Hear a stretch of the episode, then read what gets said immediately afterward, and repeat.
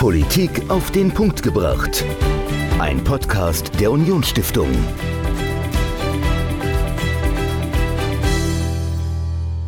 Hallo und herzlich willkommen zu einer neuen Folge Politik auf den Punkt gebracht. Ich bin Dominik und mir gegenüber ist Michael, wie immer. Und bevor wir diese Woche starten, möchten wir uns ganz, ganz herzlich bei euch allen bedanken, die uns jede Woche zuhören. Unser Podcast wird jede Woche erfolgreicher. Wir haben immer mehr Zuhörerinnen, Zuhörer, die uns verfolgen, die unsere Themen toll finden. Vielen, vielen Dank an euch alle. Und äh, zum Dank haben wir im Moment, ja, wie ihr schon gemerkt habt, nicht nur eine Woche, eine Folge pro Woche, sondern tatsächlich zwei, weil wir immer mehr Themen finden, wo wir sagen, die sind uns, die sind es uns wert, dass wir einen Podcast drauf machen. Da haben wir super tolle Experten, die etwas dazu sagen können. Und deswegen gibt es ab sofort öfter mal zwei Folgen pro Woche. Nicht wundern. Ihr könnt uns gerne zurückmelden, ob euch das zu viel ist, ob ihr lieber eine Folge pro Woche haben wollt oder ob das äh, vielleicht sogar zu wenig ist und ihr noch mehr von uns hören wollt. Schreibt uns einfach podcast.unionsstiftung.de. Gebt uns euer Feedback. Wir freuen uns, auch von euch zu hören, nicht nur, dass ihr uns hört. Jetzt geht's aber los mit unserer äh, dieswöchigen Folge, mit der diesmaligen Folge. Ähm, Michael, wir sprechen diesmal über eine Wahl. Und zwar nicht über die Wahl in Italien. Wir sprechen nicht über die Wahl in Brasilien, auch wenn all diese Wahlen einen eigenen Podcast wert wären. Wir sprechen über eine Wahl, die ein bisschen untergegangen ist, nämlich die Wahl in Bosnien-Herzegowina. Hast du irgendetwas davon mitbekommen in den Zeitungen? Also tatsächlich habe ich davon äh, nichts mitbekommen. Also ich glaube, die Berichterstattung war auch nicht so ausgeprägt. Ich habe es ja. ein bisschen mitbekommen, weil wir waren ja mit der Stiftung in Serbien mhm. gewesen. Mhm. Von daher äh, ist das Thema Balkan, Jugoslawien oder Nachfolgestaaten des ehemaligen Jugoslawiens bei uns ja schon präsent. Genau, mir ging es aber ähnlich wie dir. Ich habe auch sehr wenig bis gar nichts mitbekommen in den Zeitungen. Ich habe auch versucht ähm, zu recherchieren und wirklich so ganz oberflächliche Meldungen bei der Tagesschau gefunden, aber jetzt nichts, was tiefer gehen würde. Und das liegt nicht nur daran, dass Bosnien-Herzegowina jetzt vielleicht nicht das Land ist, das uns in Deutschland sehr nahe steht, sondern es liegt vor allen Dingen daran, dass Bosnien-Herzegowina unfassbar kompliziert ist. Ja. Ich habe mit jemandem gesprochen, der dort äh, vier Jahre lang gelebt und gearbeitet hat, Dr. Carsten Dümmel. Er ist äh, Landesbeauftragter des, äh, der Konrad-Adenauer-Stiftung hier im Saarland und war aber vier Jahre lang Landesbeauftragter in Bosnien-Herzegowina. Er kennt das Land wie kaum ein anderer. Und ich habe mit ihm über die Wahl gesprochen und über das Land. Und er hat es mir versucht zu erklären.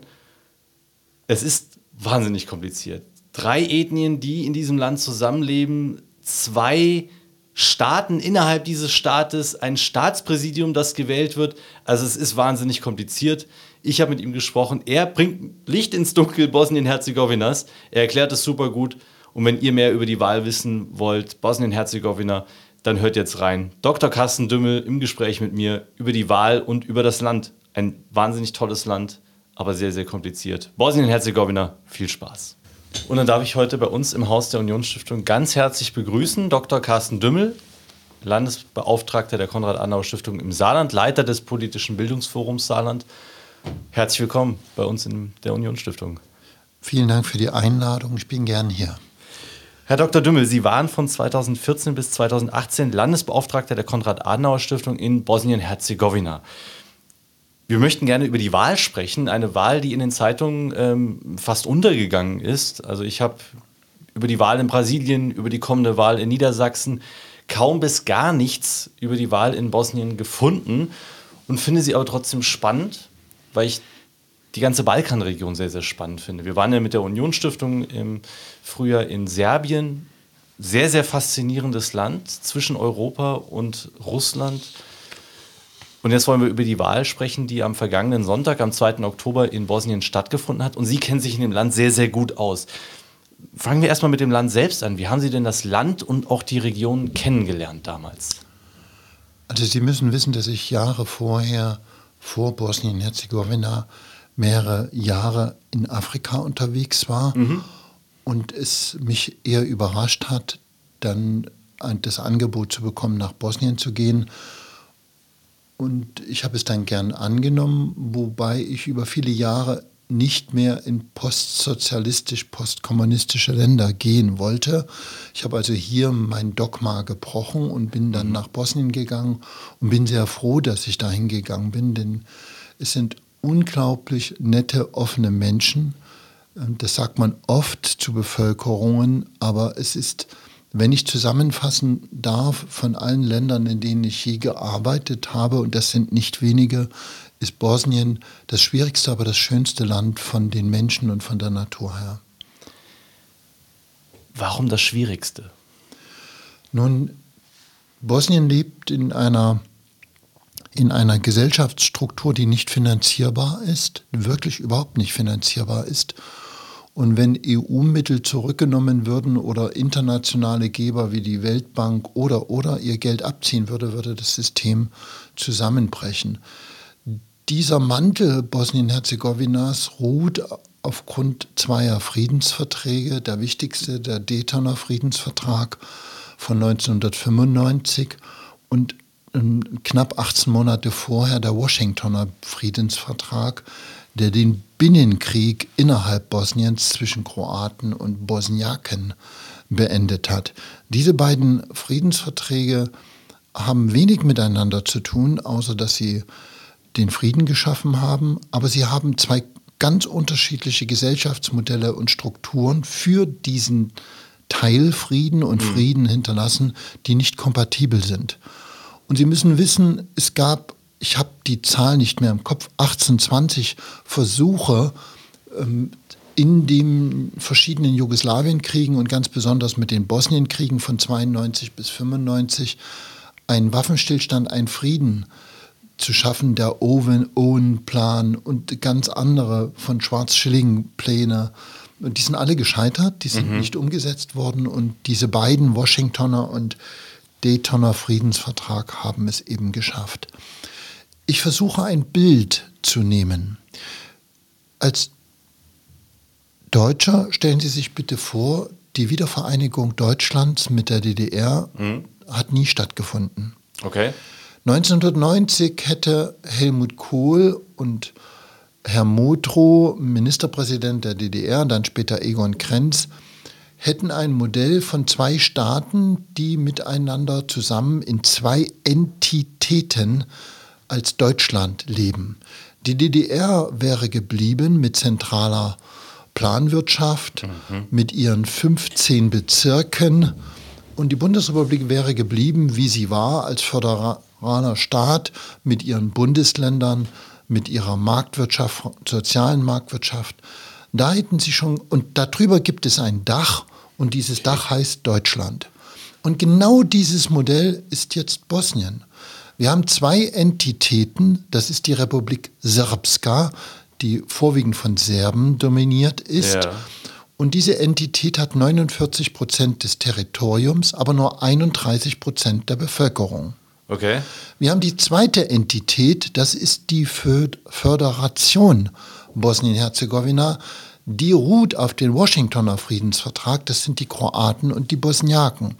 dort gibt es ein Modell wie in der Schweiz, nämlich föderale Strukturen mit zehn Kantonen mhm. und einer weitestgehenden Marktwirtschaft, die nicht auf gar keinen Fall sozial ist, aber Marktwirtschaft aber auch einen dominierenden Staat.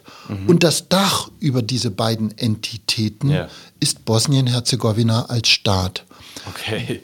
Dabei haben die beiden Entitäten eine, eine so große Autonomie, Autonomie, dass der Staat so gut wie nichts zu sagen hat, so gut wie gar nichts. Und jeder hebelt jeden aus und dazu haben wir ein wechselndes Parteiensystem, das die, dass die Präsidentschaft, also man hat nicht einen Präsidenten, sondern man hat drei Präsidenten, die alle acht Monate wechseln. Okay, das klingt in der Tat wahnsinnig kompliziert, genau. wahnsinnig komplex.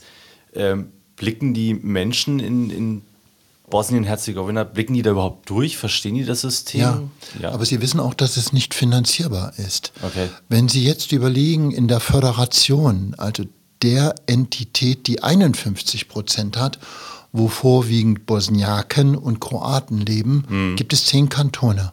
Jeder Kanton hat eine Kantonsregierung wie ein Bundesland. Mhm.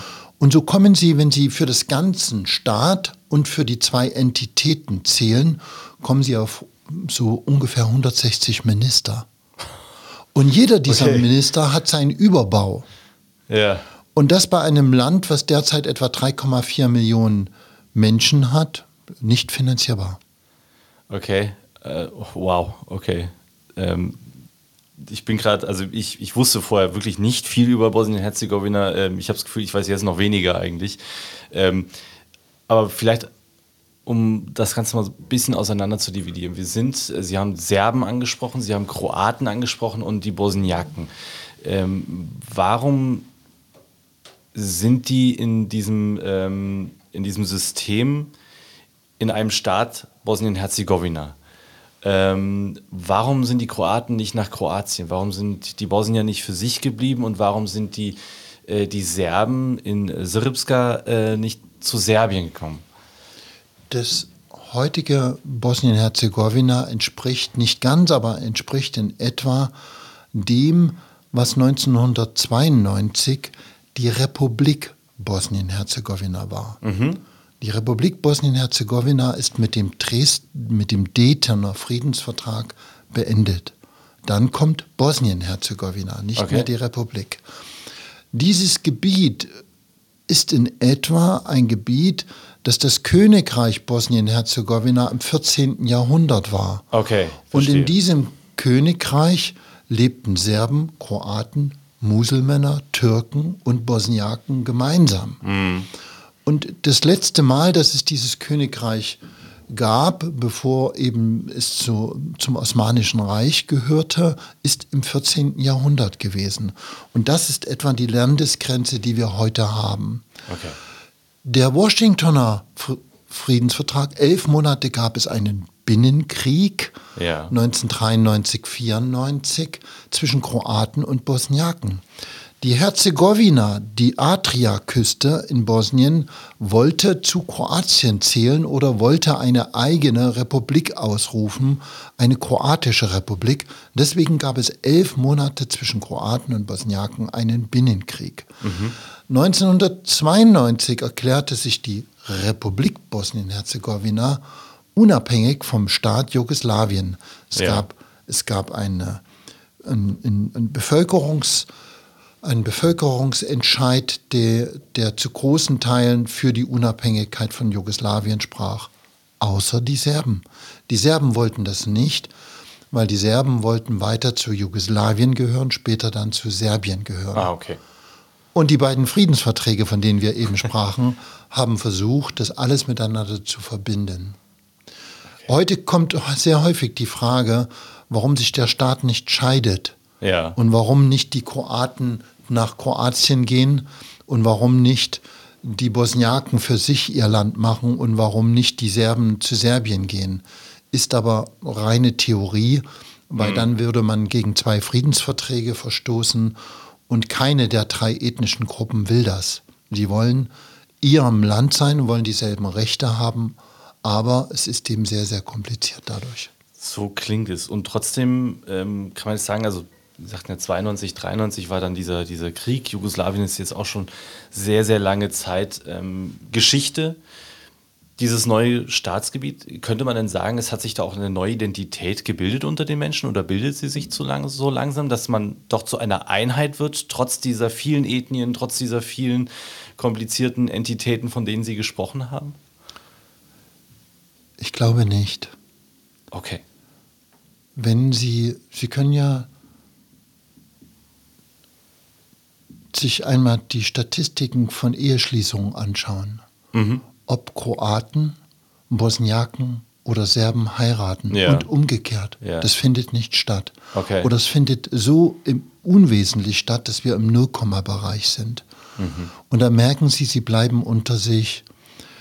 In der Stadt Mostar, eine wunderschöne Stadt, die Hauptstadt der Herzegowina, in dieser Stadt ähm, bin ich sehr häufig gefragt worden, Sie sehen die Mauer nicht wie in Berlin, aber sie ist da. Okay, ähm, sie ist, die eine Hälfte von Mostar ist kroatisch, die andere Hälfte ist bosniakisch. Und wenn Sie sich ein bisschen in der Region auskennen, können Sie das sofort sehen, wie die Wäsche aussieht, wie die Häuser aussehen. Okay. Sie fahren von der einen Seite der Stadt in die andere und Sie sehen es, wie Sie 1990 gesehen hätten, ob Sie in Ostberlin oder in Westberlin sind. Wahnsinn. Also unglaublich faszinierend. Also auch, auch ich meine, in, in Deutschland merkt man ja auch, wenn man von einem Bundesland in das andere kommt. Man merkt es, man hört es an der Sprache oftmals, an den verschiedenen Dialekten. Ähm, aber wahrscheinlich ist es dort nochmal drei, vier Stufen extremer, äh, diese, diese Unterschiede.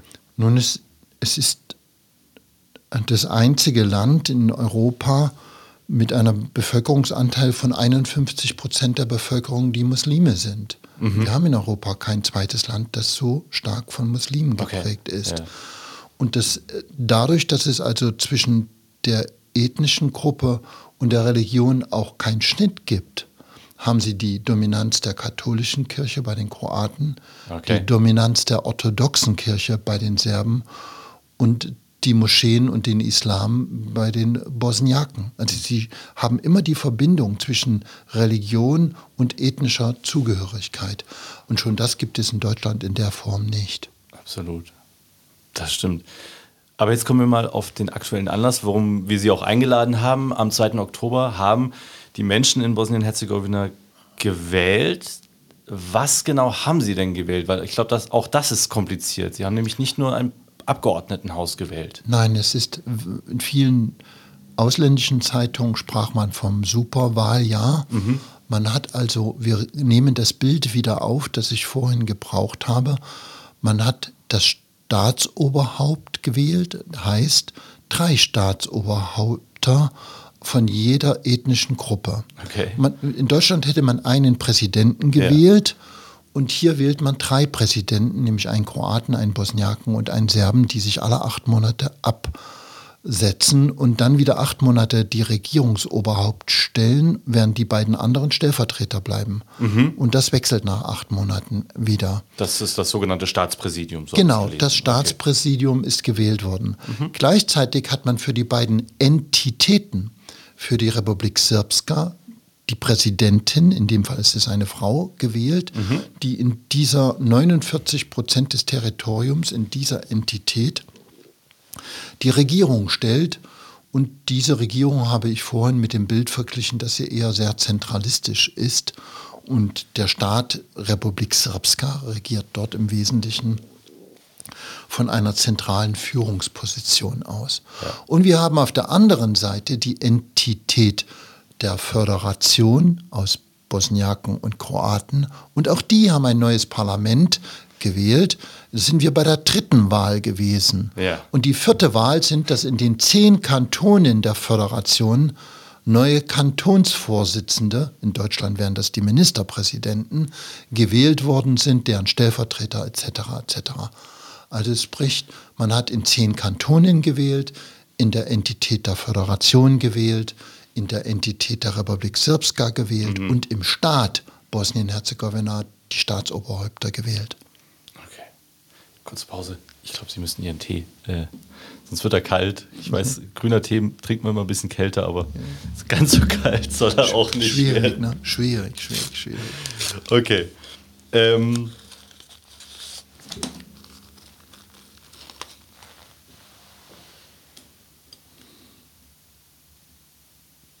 Gut, also es wurden im Prinzip vier Wahlen gleichzeitig abgehalten, ähm, aber jede Person, je nachdem, wo sie lebt und wo sie, wohin sie gehört, äh, hat nicht alles gewählt, sondern maximal, äh, maximal drei Wahlen gleichzeitig abgehalten.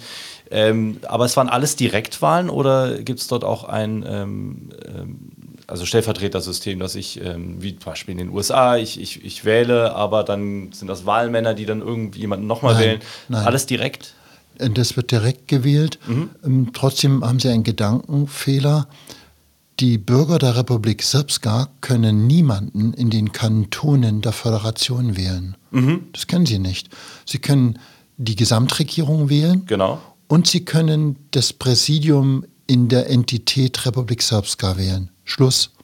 Okay, also während, die hatten nur zwei Wahlen. Ja, während in der Föderation ist es so, wie Sie sagen, man wählt das Staatspräsidium, mhm. man wählt die Regierung der Föderation und man wählt in den jeweiligen Kantonen, in denen man lebt. Mhm. Wie ist es denn, ähm, weil Sie gesagt haben, am Anfang, dass es auch ein, ein wechselndes Parteien, eine wechselnde Parteienlandschaft gibt. Ähm, sind denn dort bestimmte Parteien sehr dominant, ähm, die dann auch ähm, weiß ich nicht, wenn sie im, in den Kantonen gut abschneiden, auch automatisch dann auf Regierungsebene und auf Staatsebene gut abschneiden oder sind spielen Parteien nur auf einer Ebene eine Rolle und dann weiter oben etwa nicht mehr? Wie ist, wie ist die Parteienlandschaft denn zu erklären? Auch das sind es die drei ethnischen Gruppen, die mhm. die Parteien stellen. Okay. Und die stärksten Parteien, die es heute noch gibt, auch wenn sie bei dieser Wahl nicht unbedingt der Wahlsieger wurden, trotzdem sind sie die stärksten Parteien, sind die Parteien, die einmal als Kriegsparteien dabei waren. Das sind die Parteien, die gegründet wurden, nachdem man sich von Jugoslawien verabschiedet hat. Und die Parteien haben ihre jeweiligen ethnischen Gruppen in den Krieg geführt. Das kann man so sagen. Mhm. Für die Bosniaken die SDA, für die Kroaten die HDZ Bosnien-Herzegowina und für die Serben die SDS oder die SNSD-Partei. Okay. Also, und diese Parteien haben auch die Kopf-an-Kopf-Rennen gemacht. Äh, nicht zu vergessen, denn dieses Mal ist ein Wahlsieger für die Bosniaken aus der Sozialdemokratischen Partei gekommen. Ähm, aber man darf sich hier auch nicht täuschen, die Sozialdemokraten sind wie in anderen postsozialistischen Ländern, Bulgarien, Rumänien, sehr, sehr stark ähm, von Männern, Frauen besetzt, die einmal aus der kommunistischen Partei Jugoslawiens hervorgegangen sind. Mhm. Also man darf sich da nicht täuschen. Die haben das Etikett sozialdemokratisch, sind dies aber nur bedingt. Okay. Das wäre jetzt auch meine nächste Frage. Wer hat denn tatsächlich gewonnen und war das auch so absehbar? Ähm, also gewonnen ganz äh, die, die, äh, die höchste Wahl, also das Staatspräsidium die drei neu gewählten, war das zu erwarten, dass auch diese drei Personen dorthin kommen, wo sie jetzt sind? Nein, und doch ein bisschen.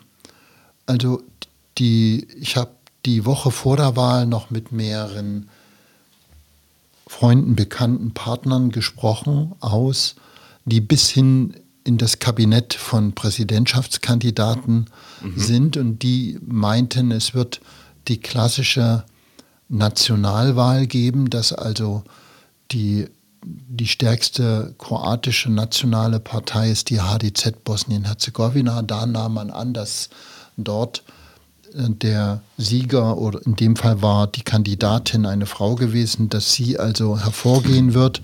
Das ist in dem Fall nicht geschehen. Mhm.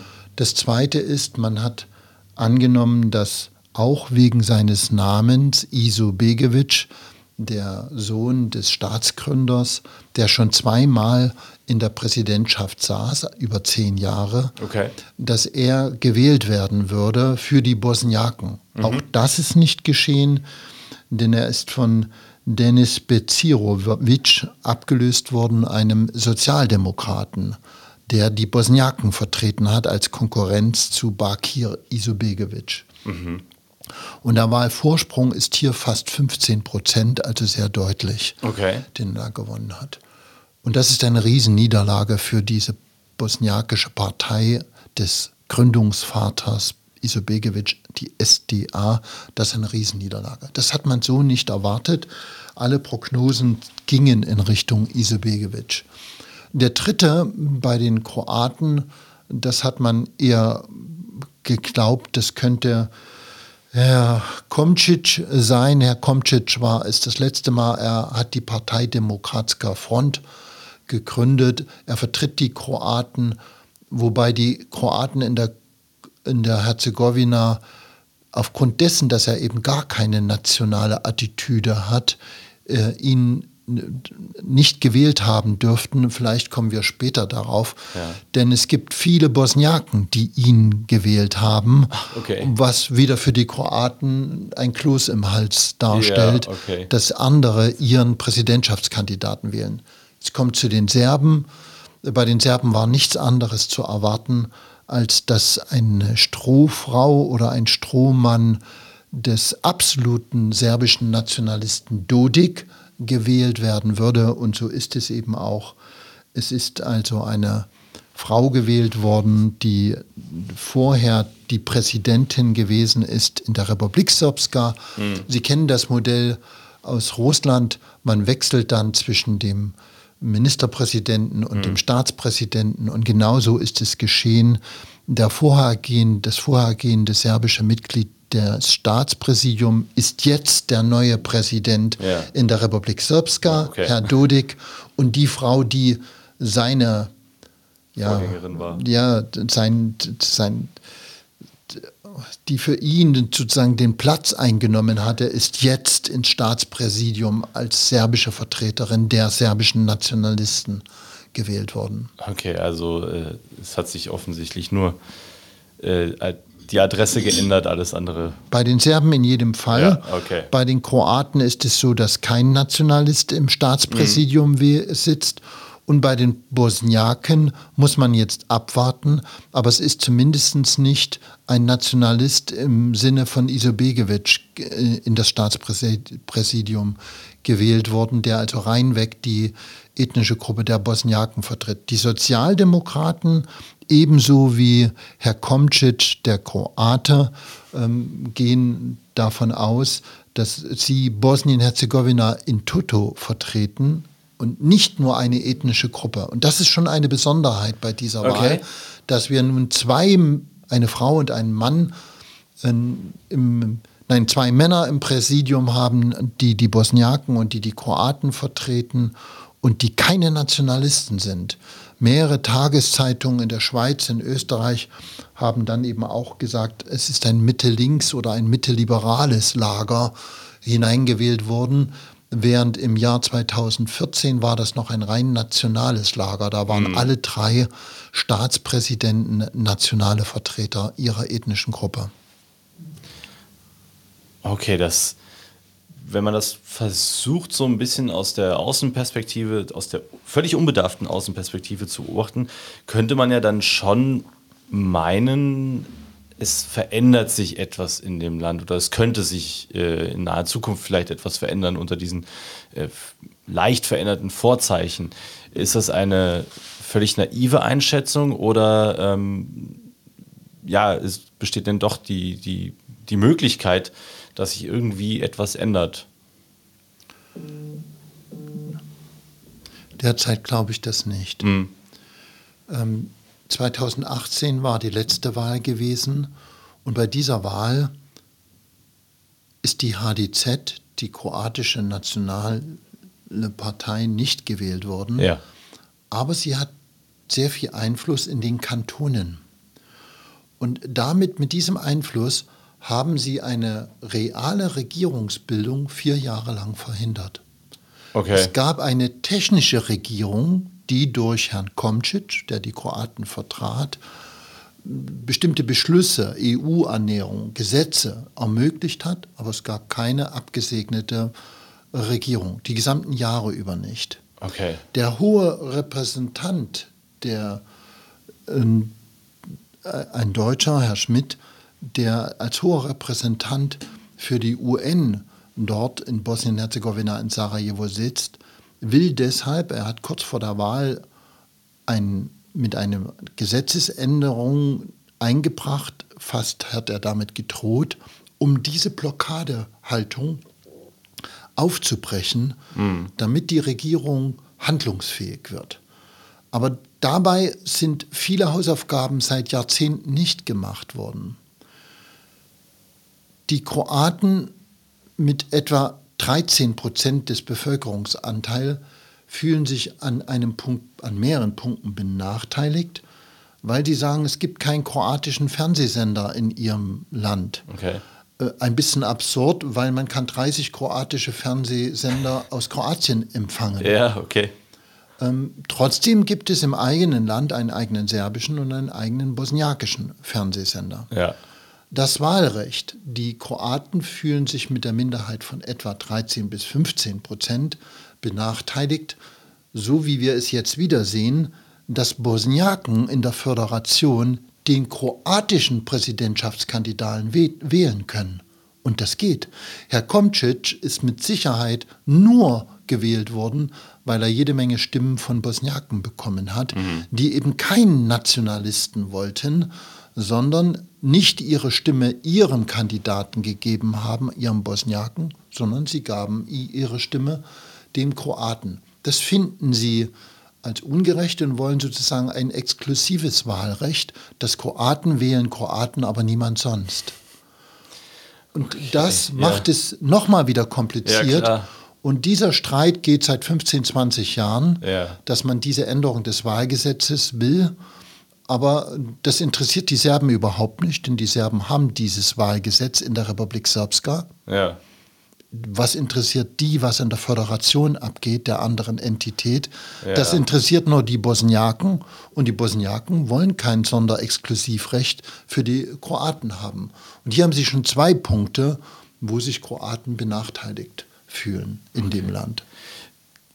Und, und eine Blockadehaltung. Ja, ja, Jahre genau, genau. Das, das, äh, darauf wollte ich gerade hinaus. Also das klingt ja, als ob die sich im Prinzip gegenseitig blockieren, solange sie als, ähm, als Nationalität, als, als Ethnie ähm, in Ruhe gelassen werden, mehr oder weniger, oder ihr, ihr Ding durchziehen können. Äh, gibt es denn außerhalb von ähm, diesen ethnischen Zugehörigkeiten und den Nationalitäten Themen, die die Wahl bestimmt haben. Dass man sagen kann, okay, die, also die Bevölkerung hat auch gewählt, weil sie einen Pro-EU-Kandidaten beispielsweise wollten, weil das wichtig ist. Oder spielen Themen, die über Nationalität, die über Zugehörigkeit und Identität hinausgehen, eigentlich gar keine Rolle. Doch, aber fast immer ex negativo. Okay. Dass der serbische Präsidentschaftskandidat bis vorgestern, nämlich Herr Dodik und jetziger Präsident der Republik Srpska, seinen Leuten verspricht niemals NATO. Also ex negativo, niemals NATO. Okay. Weil unvergessen ist, dass die NATO ja. Serbien bombardiert hat während der Jugoslawienkriege. Also man wählt ihn deshalb. Jeder, der, der Dodik wählt, weiß auch, dass Dodik ein entschiedener Gegner der EU ist auch wenn er das nicht so ausspricht, mm. er, er, er, blockiert, er ja. behindert, wo es nur geht. Also diese, diese Wahl der, dieser Partei, dieses Mannes, Dodik und jetzt der neuen Frau Zvijanovic, die jetzt die neue Präsidentschaftskandidatin in die Fußstapfen von Dodik tritt auf der Staatsebene, äh, da ist klar, was man nicht will. Mhm. Die anderen beiden, Herr Komcic und auch Herr Becirovic, also der Sozialdemokrat, der für die Bosniaken steht, und Herr Komcic, der für die Kroaten steht, wollen den EU-Beitritt und ja. treten sehr stark dafür ein. Beide haben klassisch in einem Land mit einer enormen Arbeitslosigkeit, fast 70 Prozent Jugendarbeitslosigkeit. Okay. In einem solchen Land machen sie natürlich Wahlversprechungen, dass sie mehr für die Jugend tun wollen, dass sie Ausbildungssysteme und Studiensysteme schaffen wollen, mhm. die in der EU auch anerkannt sind. Weil es gibt nur Gefälligkeitsanerkennungen, dass die Kroaten als EU-Mitgliedstaat manche Ausbildung aus Bosnien anerkennen. Aber mit einer Berufsausbildung oder einem Studium aus Sarajevo können sie in Deutschland nirgendwo platzen. Also da, mm. sie finden keinen Anschluss, weil die Abschlüsse nicht anerkannt sind. Also solche Versprechungen sind gemacht worden, bessere Infrastruktur natürlich. Ähm, selbst meine Tochter, die nun fünf Jahre in dem Land aufgewachsen ist, hat gesagt, jetzt wird es wieder neue Autobahnabschnitte geben, die gebaut worden sind vor der Wahl. Jetzt wird es wieder neue äh, Infrastruktur, Haltestellen, öffentlichen Nahverkehr geben, weil das ein halbes Jahr vor einer Wahl beginnen dann diese Baumaßnahmen, das wird dann pünktlich zur Wahl umgestellt und jeder steckt sich diese Blume ans Revers, was man alles Tolles geleistet hat. Okay, verstehe. Um dann auch zu behaupten, das wird in der Zukunft so weitergehen. Es schläft dann wieder viereinhalb Jahre und dann beginnen wieder neue Maßnahmen. Okay. Wie ist denn, wie ist denn Bosnien-Herzegowina? Also Sie haben ja gesagt, ähm, EU für die einen ein absolutes No-Go, die anderen versuchen sich äh, dem anzunähern. Wie ist denn die andere Seite? Bosnien-Herzegowina ist ja auch Teil mittlerweile der äh, Open Balkan-Route, die Serbien ähm, initiiert hat, dass man die Grenzen öffnet hin zum ähm, nach Albanien und nach Bosnien-Herzegowina, also freier Handel, ähnlich wie das in der EU mit Schengen ist. Ähm, hier gibt es eine, sag ich mal, zwischenstaatliche oder über mehrere Staaten hinweg stattfindende Annäherung äh, in ein größeres Gefüge. wie sieht sich Bosnien-Herzegowina denn da? Wollen die eher auf dem, auf dem Balkan äh, verortet bleiben? Wollen die EU sehr kritisch, haben wir gesagt, oder wollen sie dann nach Russland? Also wo, wo sehen die sich international? Der letzte Präsident der Serben, Milan Dodik, war vor der Wahl zweimal bei Putin, mhm. hat sich ablichten lassen und ist mit Krediten wieder zurückgekommen. Das zeigt schon die Annäherung und dies korrespondiert auch ein bisschen mit dem Mutterland Serbien. Ja. Man hat also eine, aber stärker noch, also Dodik ist dann eher auch für all das, was Putin gerade anstellt, da steht er dahinter und begrüßt das. Okay. Interessant für mich war, dass Dodik eben auch Gratulationen, Erstgratulationen bekam von Orban, dass auch da eine Allianz besteht, die ich seltsam fand an diesem Punkt. Ja.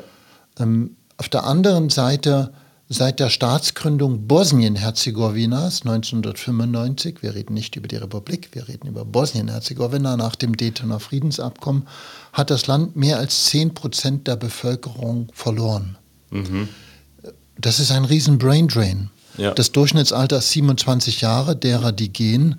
Dabei sind Schätzungen, dass ein Großteil der Kroaten, denn alle in Bosnien lebenden Kroaten haben einen doppelten Pass. Sie sind bosnische okay. Staatsbürger, aber sie haben auch den kroatischen Pass. Damit sind sie EU-Bürger. Und wird, sie, ja, es wird mit jeder Information komplizierter, okay, verstehe. Damit können Kroaten ohne weiteres, ja. Kroaten, die in Mostar leben, die können ohne weiteres in, in Deutschland arbeiten, in einem EU-Land. Ja. Die können sich morgen in den Zug setzen und in, der, in Slowenien arbeiten. Ja obwohl sie Staatsbürger Bosnien-Herzegowinas sind durch diese doppelte Staatsbürgerschaft. Das kann kein anderer. In, Serb, in der Republik Srpska haben viele Bürger einen serbischen Pass. Mhm. Aber Serbien ist nicht in der EU. Ja. Sie können in Serbien arbeiten und in Serbien-freundlichen Ländern und in der Republik Srpska. Das ist für sie möglich. Die, die das nicht können, sind Bosniaken, weil obwohl Bosniaken visafrei in die Türkei fahren können, die anderen brauchen ein Visa, ähm, können sie nicht ohne weiteres in der Türkei arbeiten. Das geht nicht.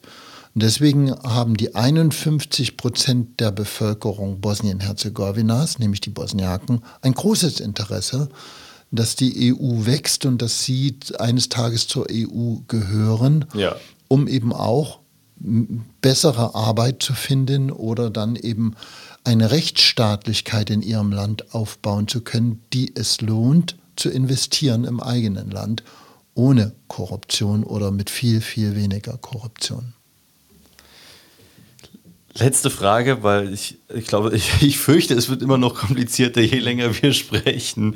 Es ist äh, unglaublich faszinierend. Ähm, aber wo sehen Sie die Zukunft Bosnien-Herzegowinas? Also schaffen die es, ähm, irgendwann einen, ja, einen gemeinsamen, zumindest politischen Weg zu finden? Ähm, in eine Richtung, ist völlig egal, ob das in Richtung, Richtung Serbien äh, geht oder dass man sagt, äh, man will sich noch stärker im, im Balkan engagieren oder in die EU oder wohin auch immer. Aber glauben Sie, dass Bosnien-Herzegowina in Zukunft politisch noch stärker einheitlich geht?